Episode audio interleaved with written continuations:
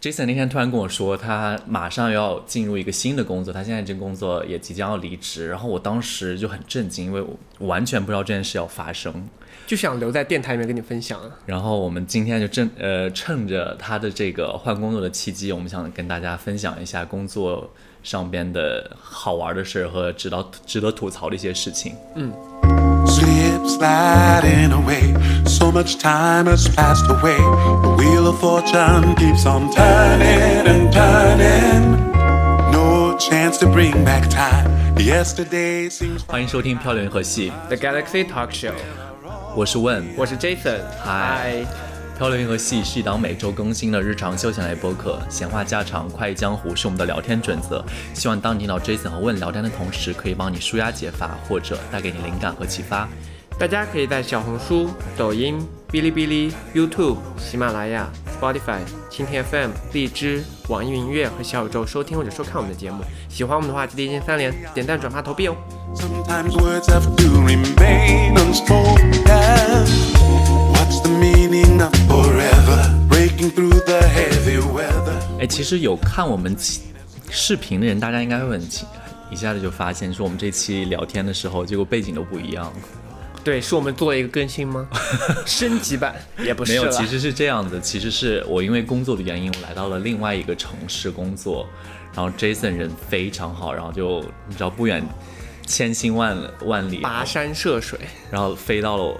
火呃飞机转火车，然后来到了我现在所在的城市，我们就是录几期。对，我们要不要说一下这个城市在哪里？当当当当，安康市对，我们来到了安康市。在陕西的安康。对我，我这个地方还真的是蛮难来的。你要先坐 飞机到西安，然后再坐火车才能到这个城市。但是我跟你讲，就是如果你从重庆出发的话，其实很近，因为它离重庆还挺近的。哦，高铁要多久？我不知道高铁，好像没有高铁吧，因为中间很多山岭、丘陵嘛。嗯，反正 anyway 呢，就是我在这边要大概待个一个半月的时间，然后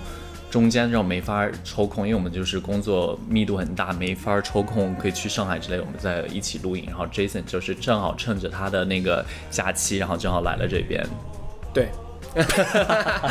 因为还有碰巧是什么啦？碰巧就是我最近其实正处于一个换工作的一个阶段里。就我上一份工作是这个月最后一个月，然后马上就要我还剩两周我就要离职了。然后下一份工作也是下个月才开始。然后这段时间，you know，你已经提了离职啊，各方面你工作根本没有心情工作啦。我在这件事儿之前完全不知道他要离职这件事情，以及他找到新工作的事情。我只是 briefly 很简短的听到你说，哦，你在 looking for 一个 new job，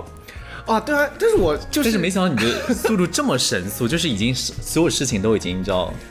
你知道，其实啊，我找工作已经找了很久了，就是我其实 looking for a new job 已经有 有一段时间了。我们就找工作，不是找 looking for new job，不要这么做作。就我找工作其实有段时间，其实你哦知道找工作它是一个周期性的，对特别是像我们这种就是工作了两三年的，其实你换工作没有那么容易，并嗯且其实三四月份是比较核心的。他们说金三银四，就说整个哦每年的、对每年的三月份、四月份是大量换工作的一个时，你知道为什么吗？因为而且都是过完刚过完年嘛，对吧？也不是，还有什么？因为其实三四月份是大家发年终奖的时候，基本上很多员工都会在发完年终奖之后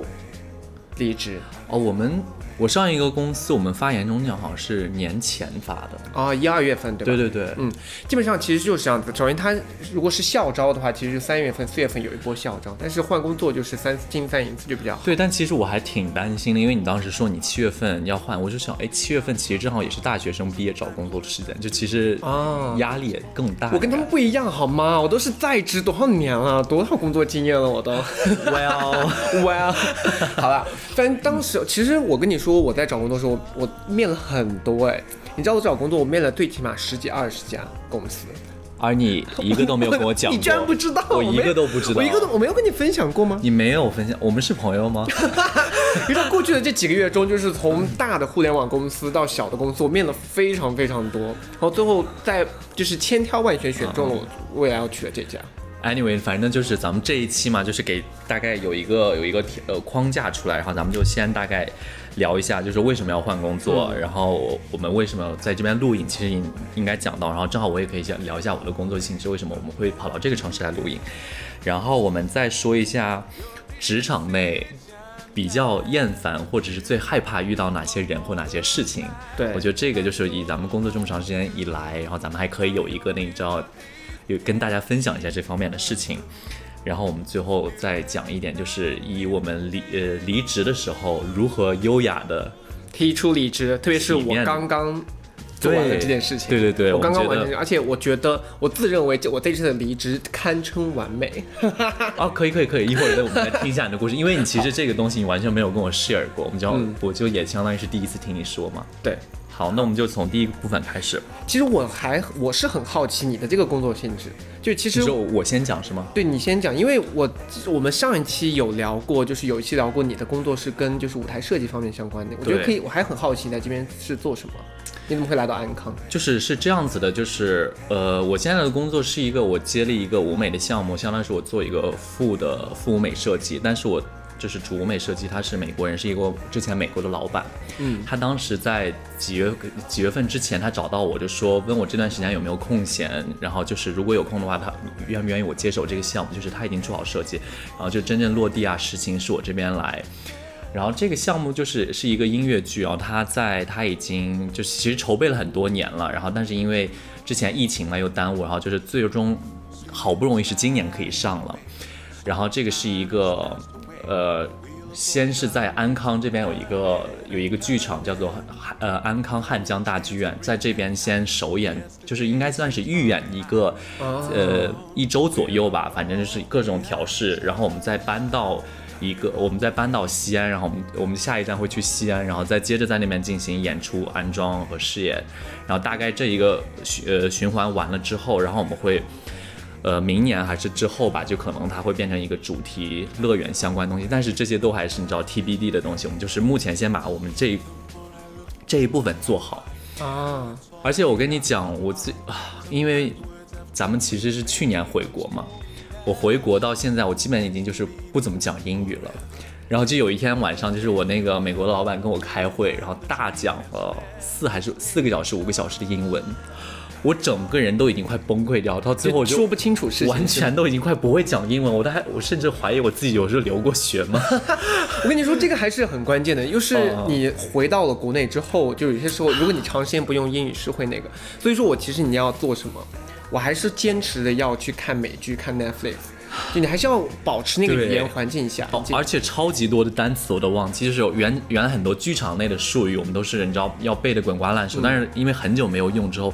我那天突然开会问我一个单词，我就突然觉得什么什么我都不会说了，就是你知道，就比如说很简单的来说，楼梯你知道应该怎么讲吧？stairs，但是你知道爬梯吗？就是扶手的那种，一个一个的往上爬的那种。哦，不知道那个太专业了。Oh my god！我跟你说，这些单词完全因为剧场之前就很常用到，我都已经会。我先说啊，叫 ladders，哦，ladders，哦但是我我对不对？就是我完全忘记。其实然后很简单的单词。对，然后那天的老板还，然后就说，哎，你能不能跟我说一下，就是演员怎么往上走？然后我就说、o k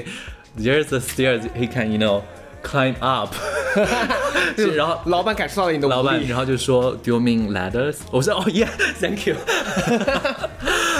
我最近也刚好遇到过一个，跟我这次换工作和就是我最后拿到的这个工作，其实呃，他我可以说是做什么的吧？呃，你说你新项目吗？对我的新工作，不可以啊。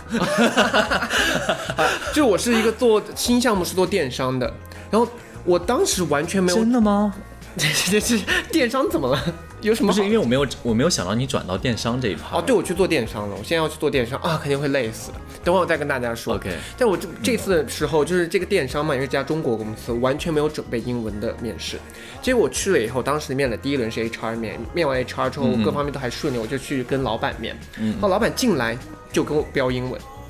就一开始，而且一般来他说什么？Who do you think you are？How dare you！跟我说 nice not try。qualified for this job。try hard，没有，你知道他进来以后，而且一般来说，我在国内面试那么多次，一般的英文面试都只是叫你做个英文的自我介绍，后面就回到中文了，对吧？嗯嗯，这个老板真的是很出其不意，他来了以后，他叫我做了自我介绍之后，他的所有的问题都是用英文，就包括要要我描述过去的项目经历啊，包括 highlight 啊，这些全是英文，完全没有做准备。哦。真的这种时候真的是靠常年的积累，就是靠现场，因为你准备面试准备的项目都是中文的，我完全没有准备过英文，对，纯确实是。嗯纯粹靠真那么多年的积累，所以问你，我跟你说，以后这种事情还是有，你要 catch up。我突然想到，对，确实之前就是因为就相当于是我老板引荐我到这个项目来嘛，然后他们也有一个项目上的经理，也是来面试，就大概其实就是问一下你们怎么认识的啊，然后为什么会之类，就问一下你过往经验。当时也是问我的时候，我当时突然也是觉得好久没有准备，突然就这样说，就说啊我从哪儿毕业，我就在想说毕业也要讲吗？其实其实完全就讲一下经历就行了，反正就是当时有点惨，就还好，就是因为就最后有拿到这个 offer 了。你你喜欢吗？你这个新工作？嗯，呃，我只能我只能是这样讲，就是一段时间没有在接触我现在的行业的时候，其实稍微有一点不太适应，但其实我说从我个人来讲，我是热爱的，嗯我是比较喜欢的，嗯，但我不会确定我长以会不会以后也做这个，但是就是以目前来讲，我还是挺享受的一个状态。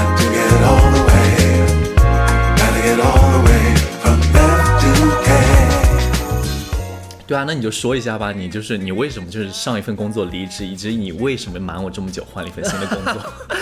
首首先啊，我没觉得好像你是不是交了新朋友？我也 sad 哎，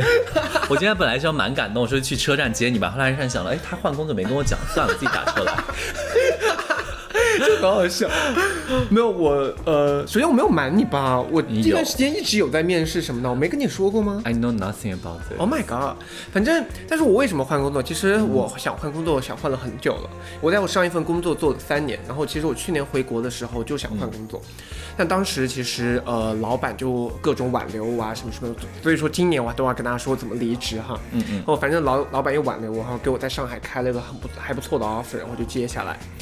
你的老板是美国人吗？还是呃，国内的？美国的中国人，他是人在美国。所以他是在美国挽留你，还是在国内挽留你？在美国啊，就是我这个哦公司，相当于我之前是在美国的公司嘛，然后回到国内以后，他把我调来国内的分公司，然后他就给在国内分公司又给我开了个 offer，我觉得还不错，我就留下了。但是在这个工作，我觉得很多人离职都有这几个方向，就是对于我来说，就是你在一个公司，如果你工作了两三年之后，你发现你每年的工作比较重复。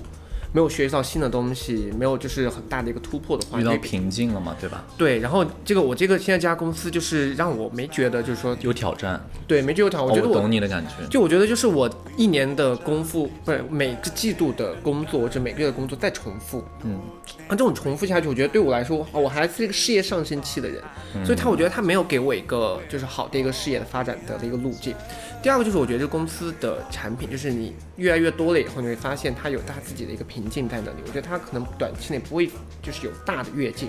哎，反正各方面吧。然后反正我也不太喜欢我现在的工作性质了，就是我就决定要找工作。然后找工作其实也找了好几个月，居然这句我都没跟你说。对啊，我我就是我没有想到你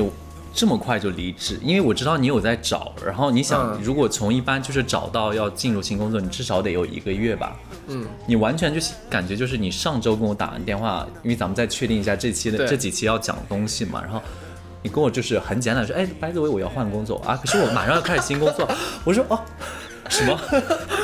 反正对，反正这家公司就是做数据运营嘛，还呃也还是在上海对吧？对，也还是在上海，那然后还挺好的。对，然后反正还不错啦，他给我开的 offer 也不错，然后就是也是，我跟你说，他其实这可以聊吗？就是工就哎，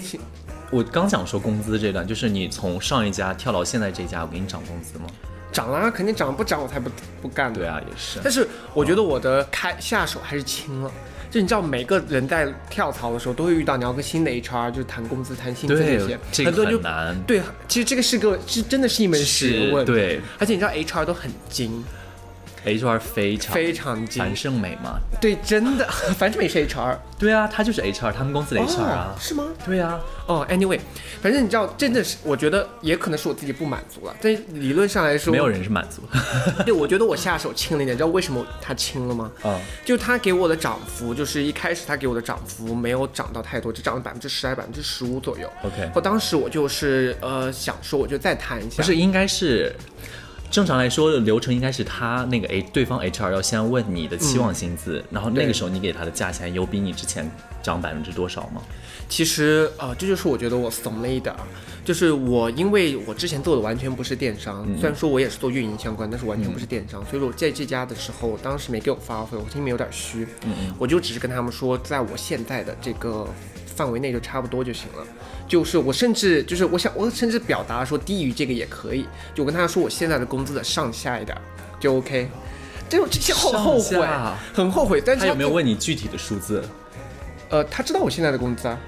所以他知道我现在工资。然后反正这个之后呢，他他最后给我发 offer，、发 offer 呢其实还是涨幅了，还涨，但只涨了百分之十到百分之十五左右这个区间。嗯，然后我就不是很满意嘛，我就又跟他谈，结果我我应该谈的更高一点的，你知道为什么吗？为什么？就我最后谈到的这个价格，他我最后跟他说了一个新的价格，大概涨幅在百分之二十五左右。哦，然后他就说他他就跟我说什么，哎，你这个涨幅还是有点高了，我去跟那个经理聊一聊。嗯，结果还没有等到半个小时，他就跟我说 没问题。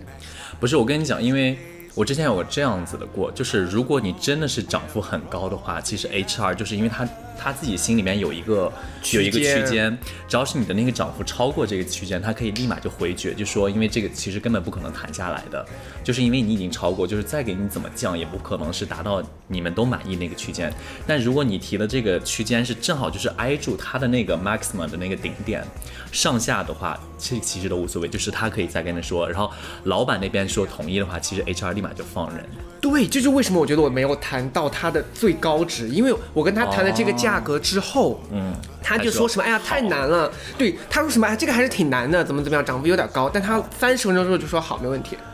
所以说，你知道我的理想状态是什么？我的理想状态是我给他谈了一个价钱，他他觉得他回回回一点儿、哦啊。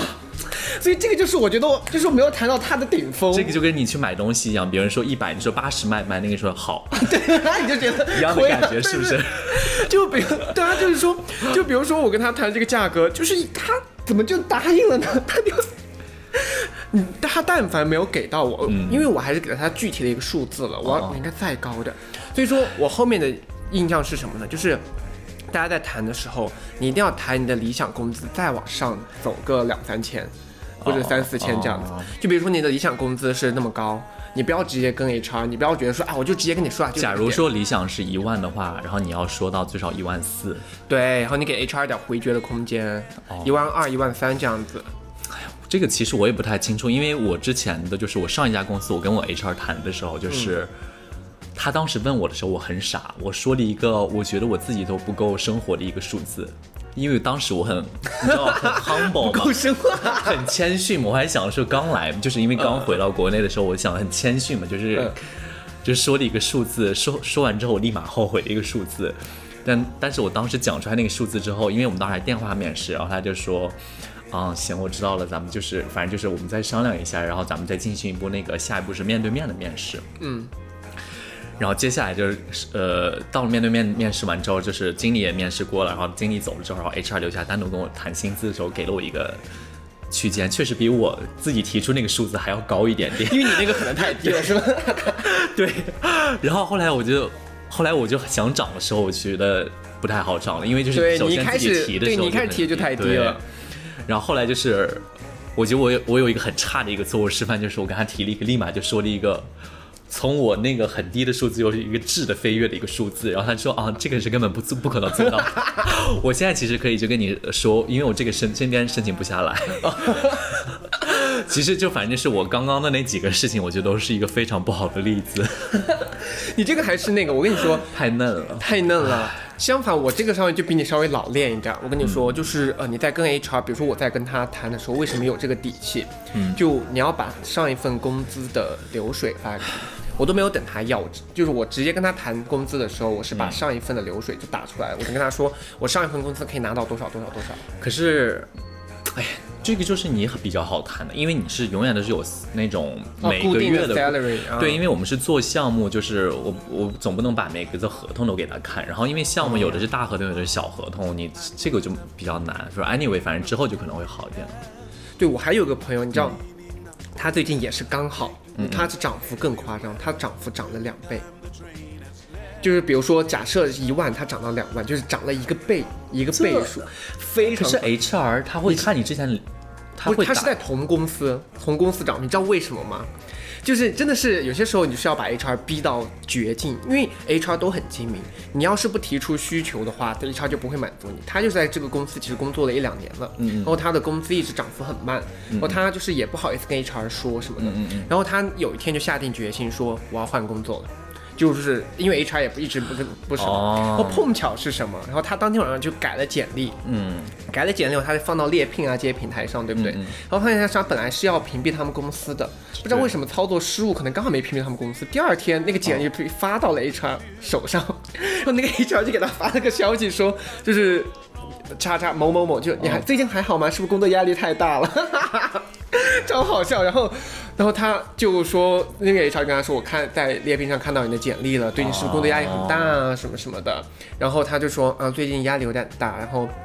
我们就帮他想要怎么回复嘛，哦就我们就跟他说，就对，呃，最近压，因为他刚好也是在一个要到一个升职，就是加薪的一个状态中，就对是 HR 正在处理，就照往常来说，可能加的没有那么多。然后我们就跟他说，你要怎么回？你就跟他说，你跟 HR 说，啊、对我只是去看看我这个职位的行业的平均工资是多少，我只是去看一下，你不要多想什么什么的。然后 HR 那天晚上就是很晚喽，就说就去找了他老板，嗯嗯，他老板当天晚上就发了条消息给他，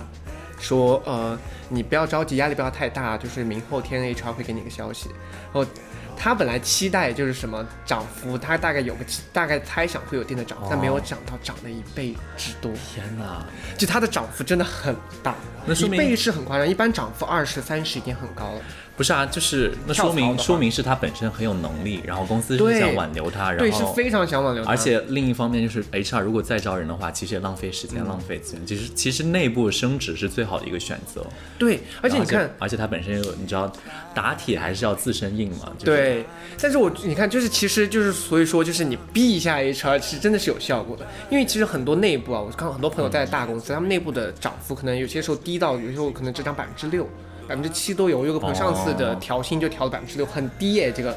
结果，嗯它涨了一倍，一倍是什么概念？一倍真的非常翻高，翻嘞。对，对啊，嗯，其实说实话，咱们谈到这方面，然后抖音上面有一个博主，其实我一直有关注，他叫安森学长，我不知道你有没有刷到过。就是安森学长是一个，他也是一个 HR，然后他就分成分享日常的，比如说如何面对呃如何面对那个面试，如何在面试的时候自我介绍，如何跟 HR 谈薪资，哦。然后就是哪些弊端不该做哪些事儿，他分享的条呃头头是道，挺好的，而且人也很帅。对，然后反正他讲的东西我都会经常会留意一下，然后如果大家有兴趣的话，就会去关注，我把他的放在这里，我们去给人家打广告。但是他真的是分享很多干货。你知道我喜欢看谁吗？我喜欢看那个陈珍珠女士，我不知道你有没有 看过她。这个没有她是一个胖胖的，她以前也是做 HR，反正她她也是很好笑的一个女哦，我有我我我我有刷到过。对，她就是脸嘟嘟的那个，然后长头发，对，很可爱对对很可爱。她经常那个什么，然后我觉得还蛮还蛮那个。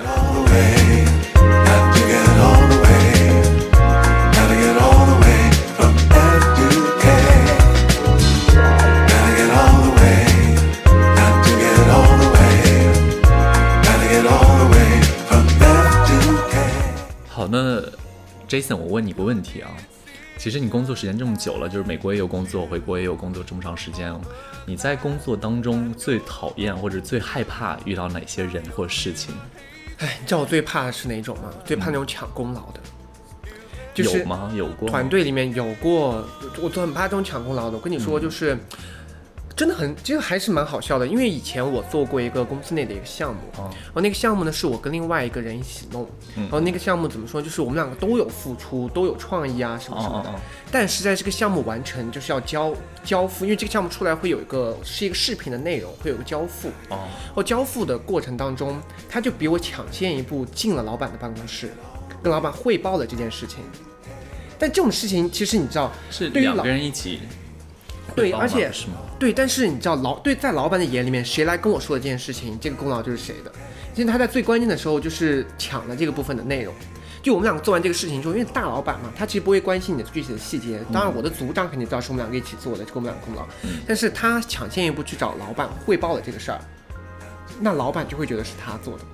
但我当时特情况也特别好笑，就我们当时做完这个事情，也跟组长说完了这个事情，啊东西都出来了以后，他就是理论上来说应该是我们一起去找老板，对吧？结果他先去了，哦哦，没有跟我说，而且我当时在工位上，我就看到他进老板的办公室，我觉得很奇怪。我很奇怪之后，我就他先进去了两三分钟之后，我觉得不对，是亚洲人吗？还是美国人？亚洲人，哦然后我就觉得不对，然后我也我就是有蹊跷，对吧？对是有蹊跷，我就进去了，我就发现他正在跟老板说这个事情。在美国的时候，在美国的时候，但是你知道，也可能是我多心了哈。但是我觉得这个其实就是我比较害怕的那种事情。你知道，老板就会，而且你知道为什么我后面发现这个事情？因为事隔了好多年了，那个是我进公司第一年的事儿。嗯到现在为止，有些老板聊起来公司内的什么创新啊这些，都会提到这个事情，然后都会提他的名字，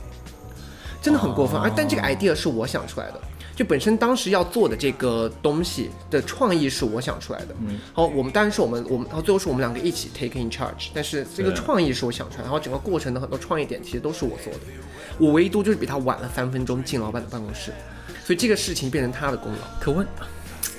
这个就是我觉得最我比较讨厌的。你像这种事情，哦其实我身边朋友有发生过很多类似的，就比如说在讲那个，比如说在讲就是 presentation 的时候，在讲演的时候，有些人就会故意把比较重要的部分分给自己。明明都是一个团队，对吧？大家平均分，有些人会把重要的东西放在自己，然后给别人讲一些不重要的事情。好，老板就会觉得说，啊，那这个事情好像就是你做的工东西比较多。哦，我还没有遇到过这样的哎，职场里面很多这样子的情况，我觉得还真的是因为我不知道，因为就是我们永远汇报干嘛的时候，我们都是说我们自己的那个部分，对吧？对呃。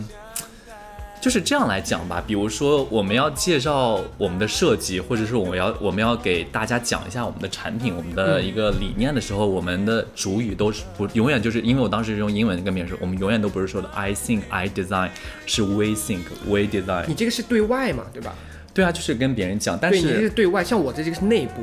内部就会分了。因为我们对外的时候也是，就是我们团队不拉不拉，我们老师怎么怎么样。但是对因为内部的时候，就可能就是我没有跟别人对接，我觉得啊就是自己要做我们的。天哪，你真的这个，就而且我跟你说，这个确实邀功是很可怕的。邀功是件很可怕的事情，就是，但某种程度上来说。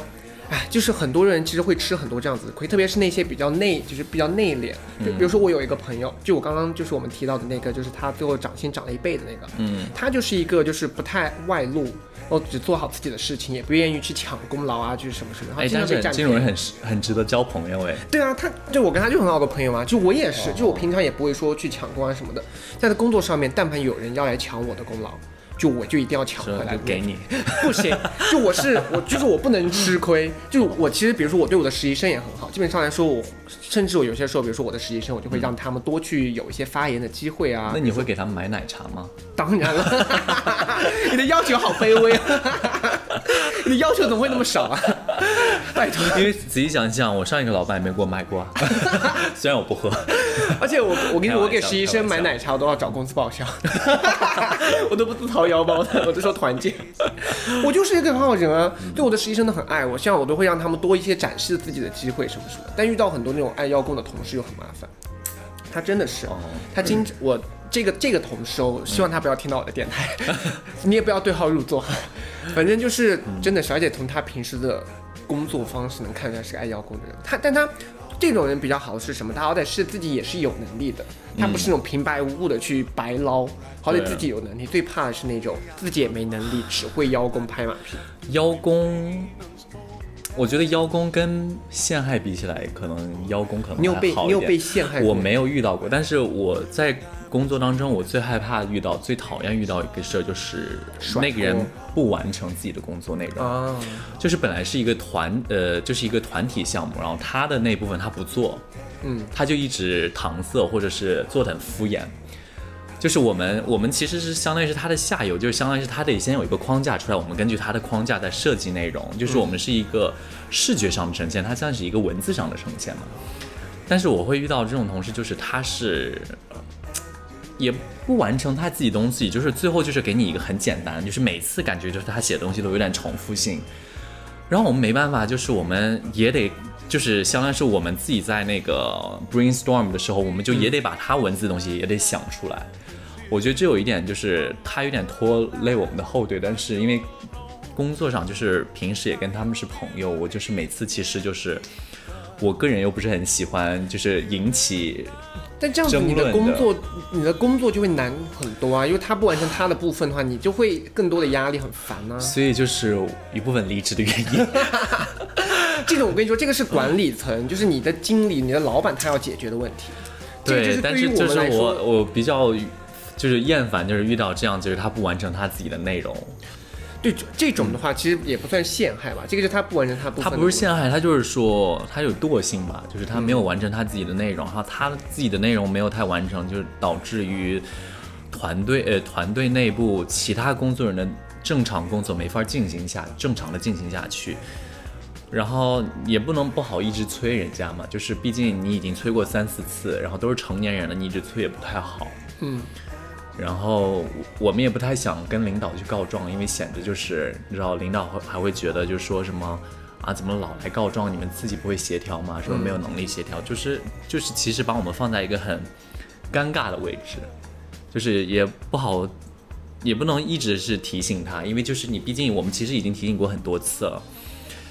然后有的甚至有的同事已经有一点点义正言辞的说这样子，然后他后来就是出现一些抵触的情绪。啊，哎呀，这个就是没办法啦。对，吧就还好的是你，唯一能做的就像你啊，离职。还好的就是我跟那个人的，就是因为我到那段公司的时间，就是我们接到的新项目没有特别多，就是我们一直还在把之前的项目就是收尾完成了收尾好嘛，然后我们剩下其他我接到自己接到这些小的工作都是我自己独立完成的，所以就也还好，就跟那个人的 overlap 的时间重合重叠的时间没有特别多，所以我觉得也还好。嗯其实你这样子的情况我也遇到过，而且我遇到过那次，你这个只是你的工作量增加，对不对？我遇到的那次是因为一个新来的一个同事，他也算实习生吧，犯就是做事很很不认真，然后最后就是他就是因为是我的实习生跟着我项目，最后是我因为他的问题被老板破口大骂。嗯，那我们这一期就先分享到这里，然后这个故事的继续呢，我们会在下一期再跟大家继续分享，所以大家记得要关注我们，我们下期再见，拜拜。get the way